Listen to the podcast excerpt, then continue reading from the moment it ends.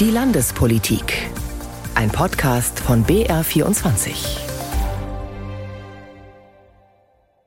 Es geht hier nicht darum, dass einer den anderen übervorteilt oder einen Punktgewinn geschafft. Am Ende muss, das ist meine Überzeugung, müssen alle gut damit leben können. Also wir sind rundherum glücklich über diesen Koalitionsvertrag und über den Ausgang der Koalitionsverhandlungen. Er steht, der Koalitionsvertrag. Zwei Wochen nach dem Start der Gespräche zwischen CSU und Freien Wählern gibt es ein Regierungsprogramm für die nächsten fünf Jahre. Sie hören die Landespolitik auf BR24, heute mit Julia Kammler. Am Donnerstag sind Markus Söder und Hubert Aiwanger das erste Mal seit langer Zeit wieder gemeinsam vor die Presse getreten. Die harte Aussprache zu Beginn der Koalitionsverhandlungen habe sich gelohnt, sagt CSU-Chef Söder. Wir haben neues Vertrauen zueinander gefasst, das kann man, glaube ich, sagen, sodass wir mit gutem Gewissen und voller Überzeugung die neue Staatsregierung bilden können. Eine bürgerliche Regierung, wie versprochen, eine verlässliche Regierung, wie versprochen, und eine Regierung, die ein ganz großes Maß an inhaltlichen Gemeinsamkeiten hat. Rundherum alle Themen abgearbeitet in großer Einmütigkeit mit einem Ergebnis, das sich auch aus Sicht der Freien Wähler sehen lassen kann. Wir haben sehr viel Input hineingebracht, die Thematik der Stabilität des Mittelstands des ländlichen Raums, auch viele soziale Themen, das Thema Wasserstoff, also viele Themen gehen auf uns zurück, müssen aber trotzdem gemeinsam vertreten, gemeinsam jetzt durchgefochten werden die nächsten Jahre. Ergänzt Freie Wählerchef Hubert Aiwanger. Diese inhaltlichen Gemeinsamkeiten von Schwarz-Orange sind jetzt festgehalten auf 85 Seiten. Freiheit und Stabilität lautet der Titel für ein modernes, weltoffenes und heimatverbundenes Bayern.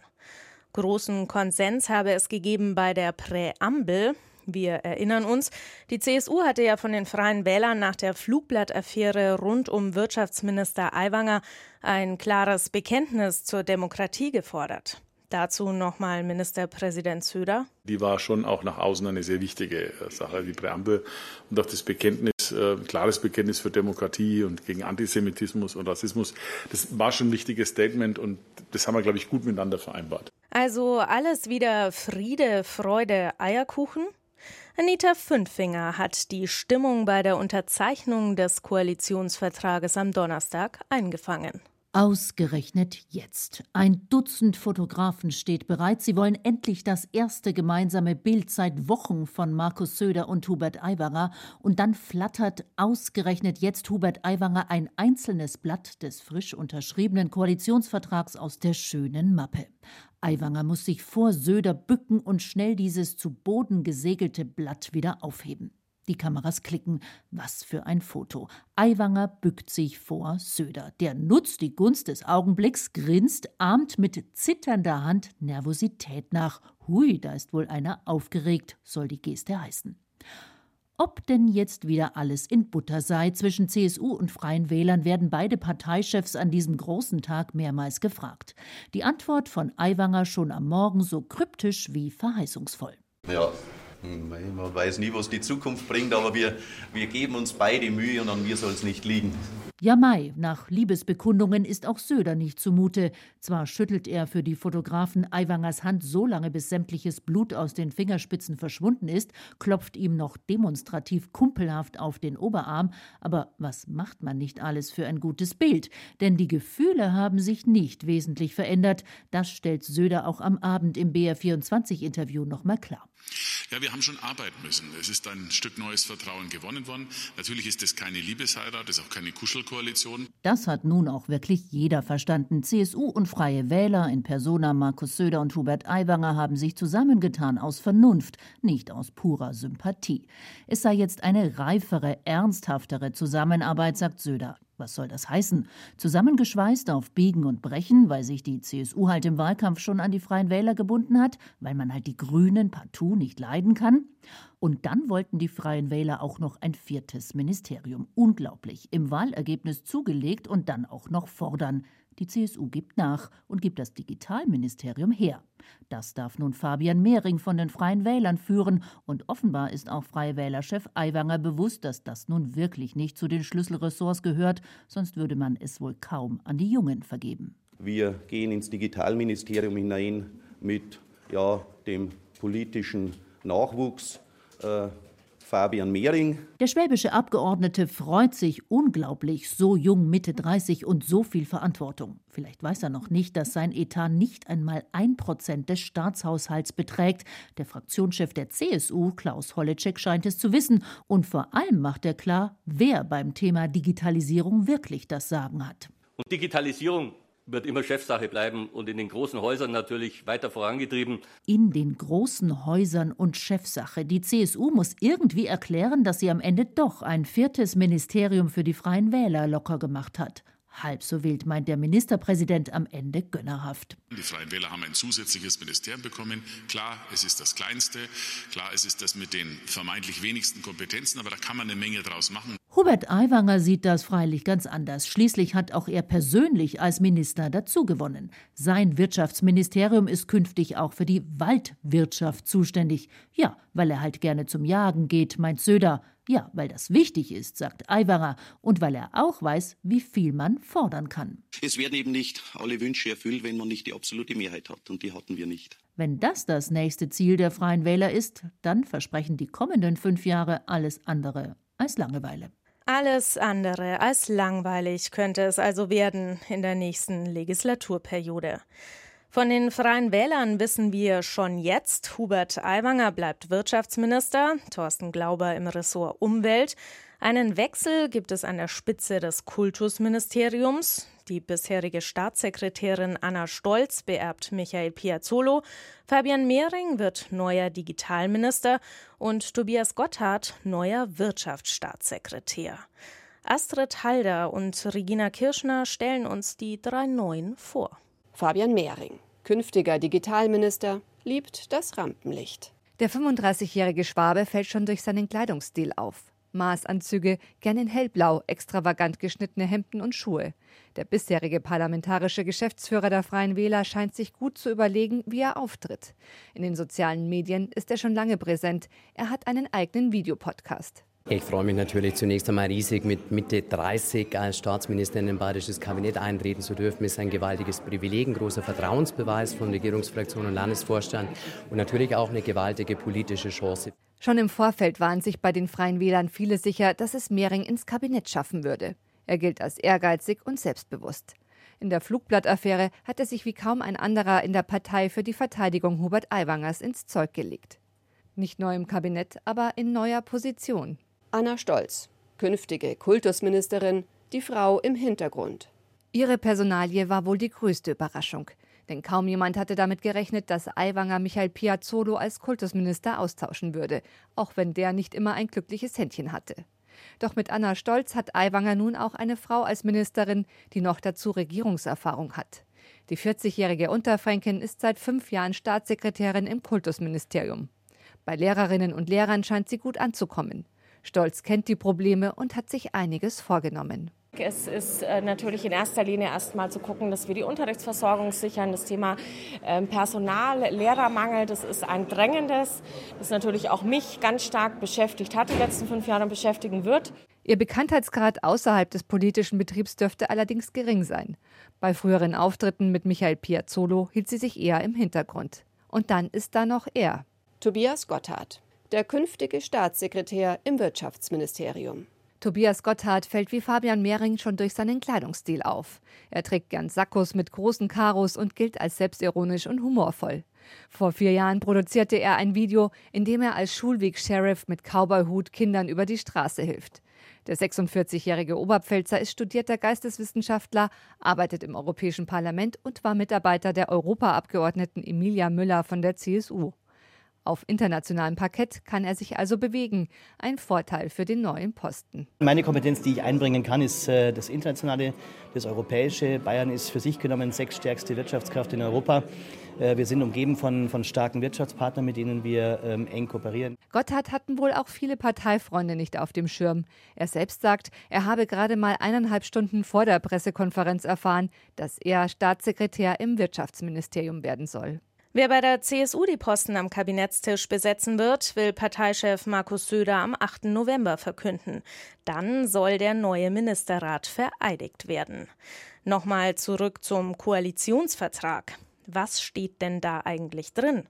Die Frage geht an Landtagskorrespondentin Eva Eichmann da stehen schon viele Sachen drin, die bekannt sind. Ja, also dass es mit dem Familiengeld weitergeht oder dass es 180.000 neue Betreuungsplätze geben soll. Das sind Zahlen, die kennen wir schon. Ja? Ein Bekenntnis zu den Klimaschutzzielen, ein Bekenntnis zur Landwirtschaft. Das sind alles Dinge, die so auch in den Wahlprogrammen stehen, die natürlich zur Programmatik der beiden Parteien gehören. Aber sie versuchen dann auch schon mit einzelnen Punkten dann neue Impulse zu setzen. Also 2000 neue Polizeikräfte zum Beispiel. Oder sie wollen Technologietransferzentren in jedem Landkreis errichten richten. Also es gibt diese neuen Punkte, beispielsweise eins noch, die Verfassungsviertelstunde, die es jetzt geben soll. Jede Woche also eine Viertelstunde, die die Schülerinnen und Schüler ganz konkret nutzen sollen, um über das Grundgesetz, über die Verfassung ganz praktisch zu diskutieren, weil sich ja auch die Politik sehr auf die Fahnen schreibt, auch mit der erstarkten AfD äh, seit der Landtagswahl, die Demokratie zu schützen, die Demokratie zu bewahren. Und wie macht man es? Naja, indem man zum Beispiel dann in den Schulen ansetzt. Neues im Koalitionsvertrag von CSU und Freien Wählern, aber auch viel Bekanntes. Und genau das kritisiert die Opposition. AfD-Fraktionsvorsitzende Katrin Ebner-Steiner spricht von einer Ansammlung hohler Phrasen. Der Koalitionsvertrag ist sehr unkonkret. Er ist allgemein gehalten, da steht alles und nichts drin. Man hat es auch gesehen bei der Pressekonferenz des Ministerpräsidenten und des stellvertretenden Ministerpräsidenten wurde im Prinzip keine konkrete Forderung genannt und von daher ist das Ganze einfach im Schnelldurchlauf entstanden und enthält keine konkreten Forderungen, mit denen die bayerischen Bürgerinnen und Bürger was anfangen könnten. Der Fraktionsvorsitzenden der Grünen, Katharina Schulze, fehlt ein Zukunftskonzept für Bayern. In diesem Koalitionsvertrag sind viele leere Versprechungen und er ist ehrlich gesagt ziemlich ambitionslos und Freie Wähler und CSU greifen ständig in die Mottenkiste und holen alte Punkte heraus, die sie schon vor fünf Jahren eigentlich umsetzen wollten und damals auch nicht gemacht haben. Stichwort umsetzen. Was wurde eigentlich in der alten Wahlperiode geschafft? Zum Beispiel beim Thema Gesundheit und Pflege. Klaus Holleczek ist neuer CSU-Fraktionsvorsitzender, hat seinen Posten als Gesundheitsminister damit geräumt. Wer auf ihn folgt, ist noch offen. Am Freitag ist Holleczek aber nochmal in seinem alten Job in Erscheinung getreten beim 22. Europäischen Gesundheitskongress in München. Daniel Knopp und Irene Essmann haben das zum Anlass genommen, Bilanz zu ziehen und mal zu fragen, wie waren denn die letzten zweieinhalb Jahre mit Holleczek als Gesundheitsminister? Er ist ein, ein freundlicher, den Menschen zugewandter Mensch. Klaus Holleczek hat es geschafft, im Thema Gesundheit und Pflege einen großen, großen Stellenwert in der bayerischen Staatsregierung einzuräumen. So viel Lob und das aus der Opposition von Ruth Waldmann, SPD und dem Grünen Andreas Kral. Holleczek, das kann man sagen, ist ein Politiker, der über Parteigrenzen geschätzt wird. Aber eine Opposition wäre keine gute Opposition, wenn sie nicht doch noch einmal genauer draufschauen würde. Ich hätte mir unterm Strich deutlich mehr machen anstelle von ankündigen gewünscht. Da war ganz viel, man müsste mal und vor allem äh, immerzu an die Adresse des Bundes und ganz wenig, was sind denn die Stellschrauben, an denen wir hier in Bayern selber drehen können. Stichwort Krankenhausreform. Ich habe deswegen dagegen gestimmt, weil ich mir Sorgen mache um die Versorgungssicherheit auf dem flachen Land für die Menschen draußen. Ruth Waldmann zum Beispiel bezweifelt genau das. Sie ist überzeugt, die ständige Kritik des Ministers an den Reformplänen von Karl Lauterbach sei einfach Wahlkampfgetöse gewesen und dass Bayern sicherlich profitieren könnte von einer Reform. Sind doch jetzt schon 90 Prozent der Kliniken in den roten Zahlen.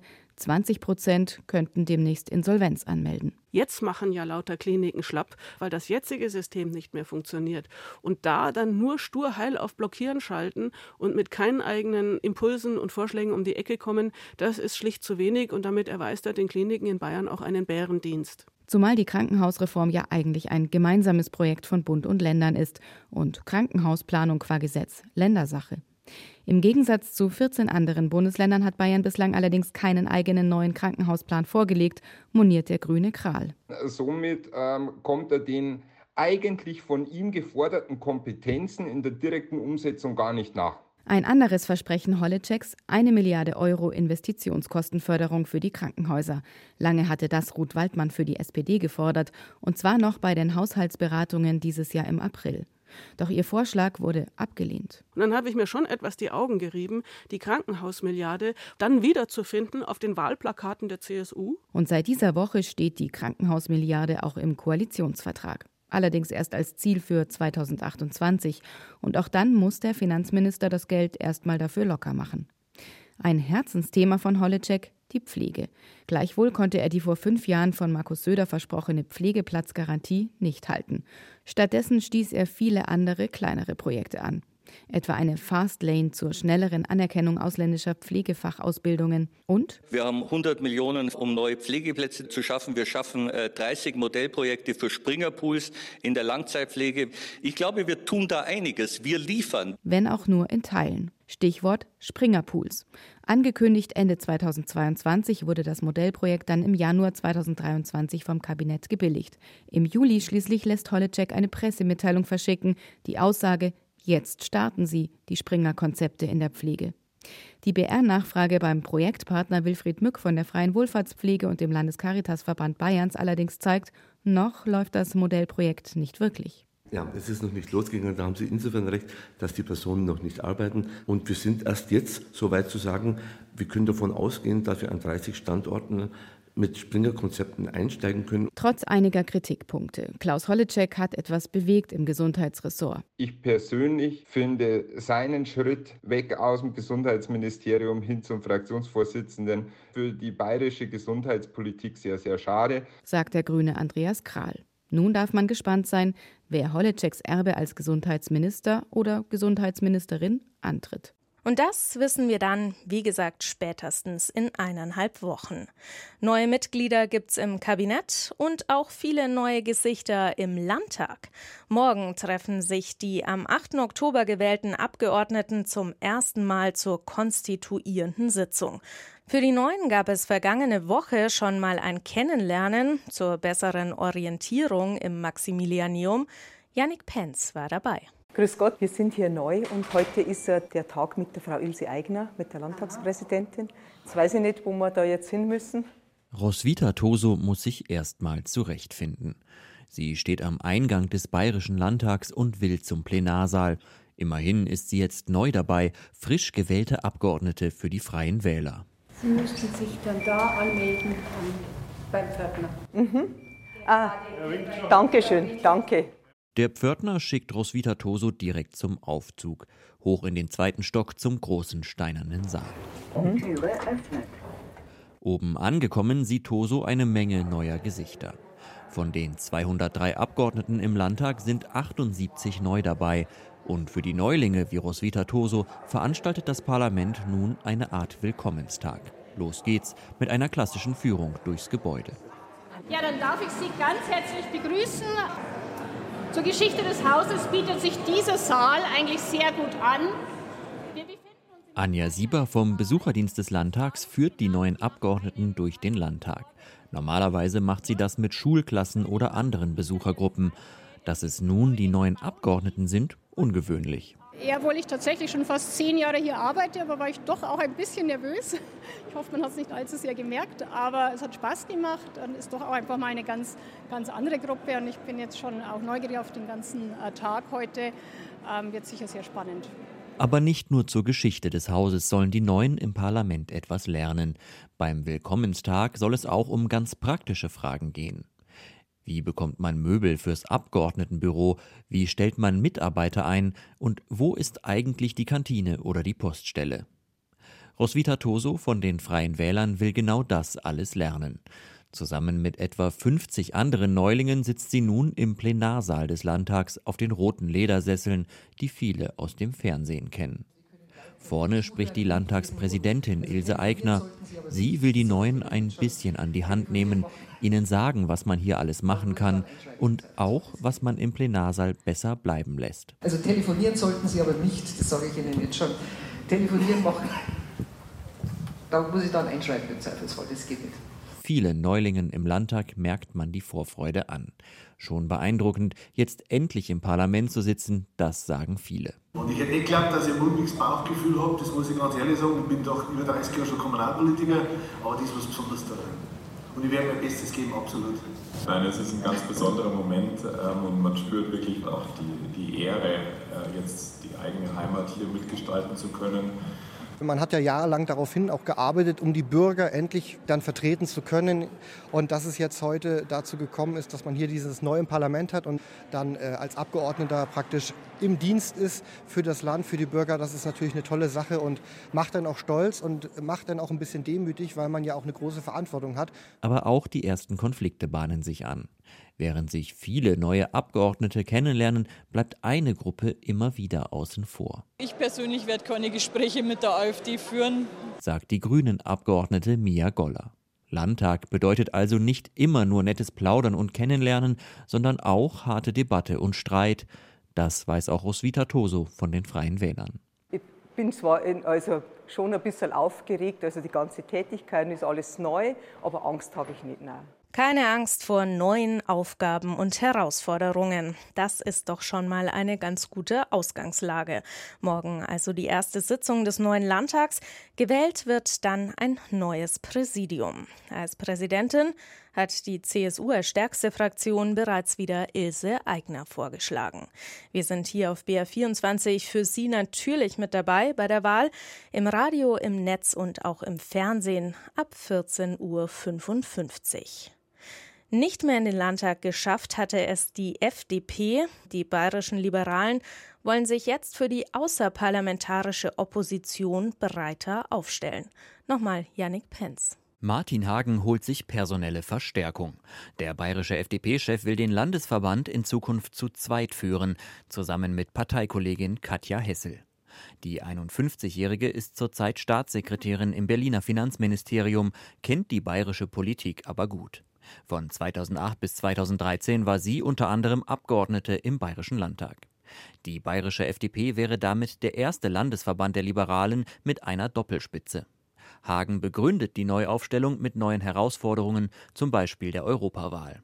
Stellvertreter des neuen Spitzenduos soll Lukas Köhler werden, der dafür sein Amt als Generalsekretär aufgeben will. Auf ihn soll dann der bisherige Landtagsabgeordnete Christoph Skutella folgen. Die neuen Personalien sollen beim nächsten Landesparteitag der FDP in einigen Wochen offiziell beschlossen werden. Das war die Landespolitik. Danke fürs Zuhören, sagt Julia Kammler.